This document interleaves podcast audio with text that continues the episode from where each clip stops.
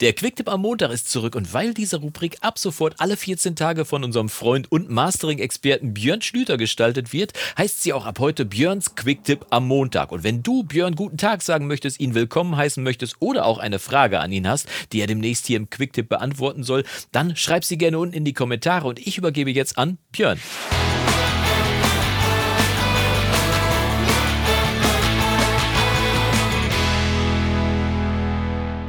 Ja moin und schön, dass du wieder eingeschaltet hast hier zu einer weiteren Folge im Recording Blog. Mein Name ist Björn und heute schauen wir uns mal drei etwas versteckte Funktionen in Studio One an.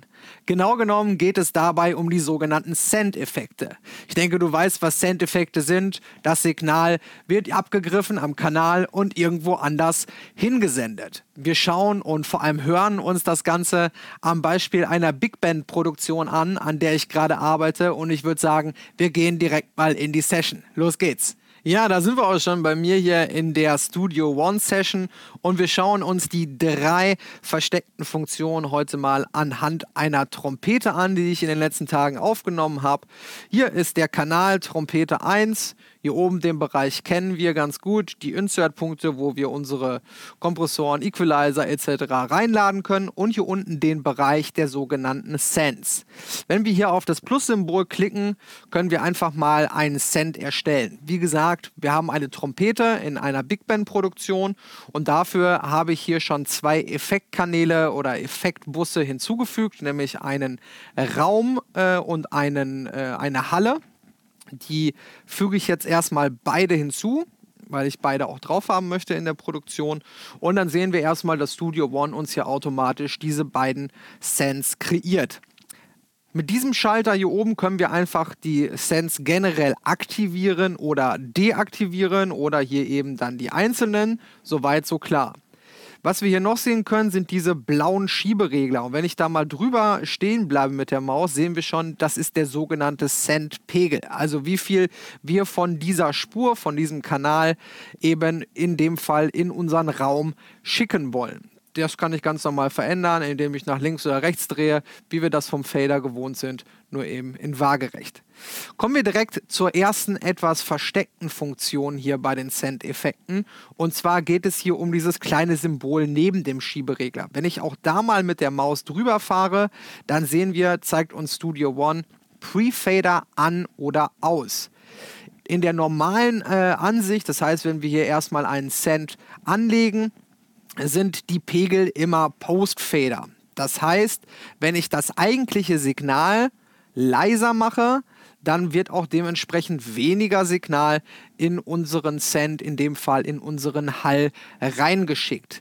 Wenn ich das hier aktiviere, dann sehen wir erstmal, dass die, äh, dass die beiden Schieberegler in dem Fall gelb werden. Jetzt sind wir im sogenannten Pre-Fader-Modus. Heißt, wenn wir zum Beispiel in dem Fall die Trompete über Lautstärkeautomation äh, verändern wollen in verschiedenen Teilen äh, des Tracks, ähm, oder generell uns dafür entscheiden, die Trompete noch lauter oder leiser zu machen, dann hängt das nicht mit dem hier eingestellten Pegel zum Effekt-Plugin zusammen.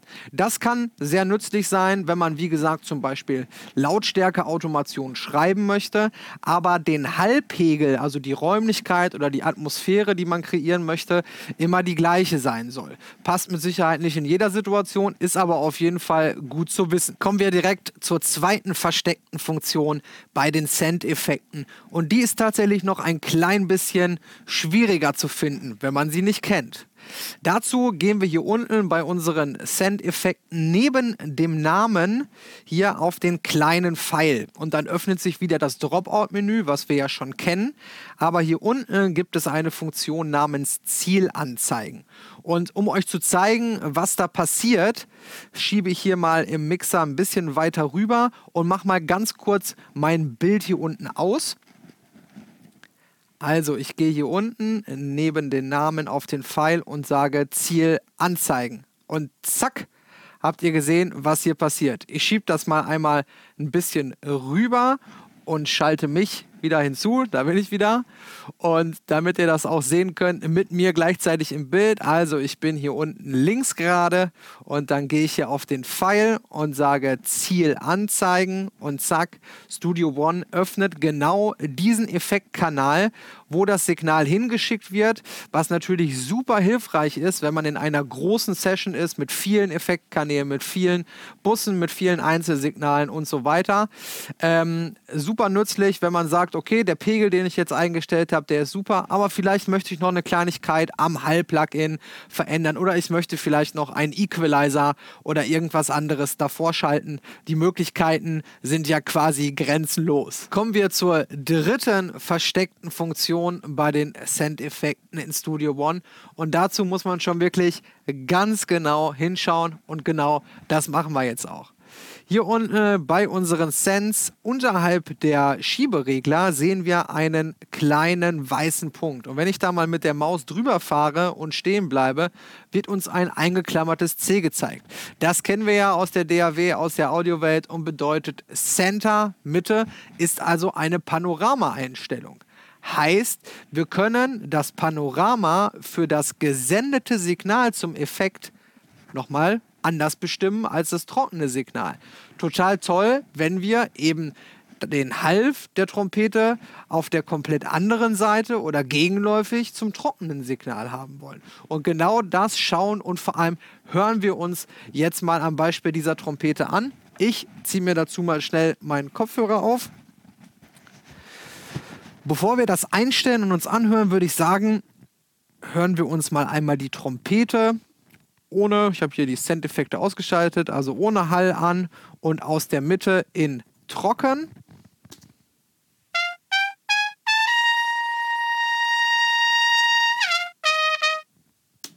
Jawohl, das ist die trockene Trompete.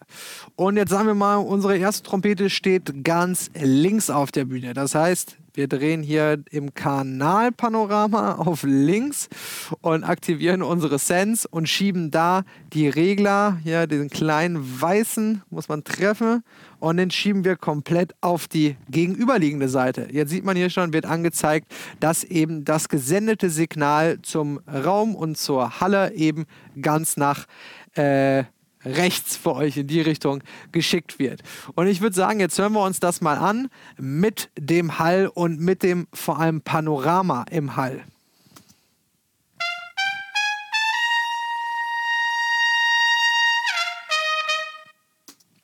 Eine total tolle Möglichkeit, um natürliche Breite und einen authentischen Klang zu bekommen. Deswegen besonders interessant für Bläser, für äh, Chöre, also wenn ihr euch zum Beispiel einen Chor in der DAW nachbaut oder auch für Streicher, weil ihr müsst euch das so vorstellen, wenn ihr jetzt mitten in einer Konzerthalle sitzt und von dort ganz äh, links in dem Fall würde jetzt eine Trompete spielen, dann bekommt ihr das natürlich auf der anderen Seite, auf dem anderen Ohr auch zu hören. Natürlich leiser und vielleicht auch ein bisschen später als auf dem, äh, ähm, auf dem linken Ohr, aber trotzdem hört ihr das. Das ist der Raum, das sind die Reflexionen, eben ganz natürlich, so wie unser menschliches Gehör auch funktioniert.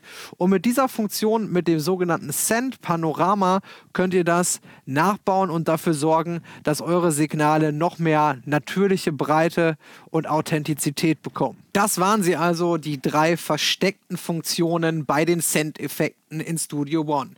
Was mich interessieren würde, wie funktioniert das eigentlich in deiner DAW, wenn diese nicht Studio One heißt? Schreib uns das gerne mal unten in die Kommentare. So können wir auch den Leuten helfen, die nicht Studio One benutzen, aber diese Funktion trotzdem innerhalb ihrer DAW nutzen möchten. Wir sehen uns bald wieder zu einem weiteren Quick-Tipp hier im Recording-Blog und bis dahin wünsche ich euch nur das Allerbeste. Macht's gut.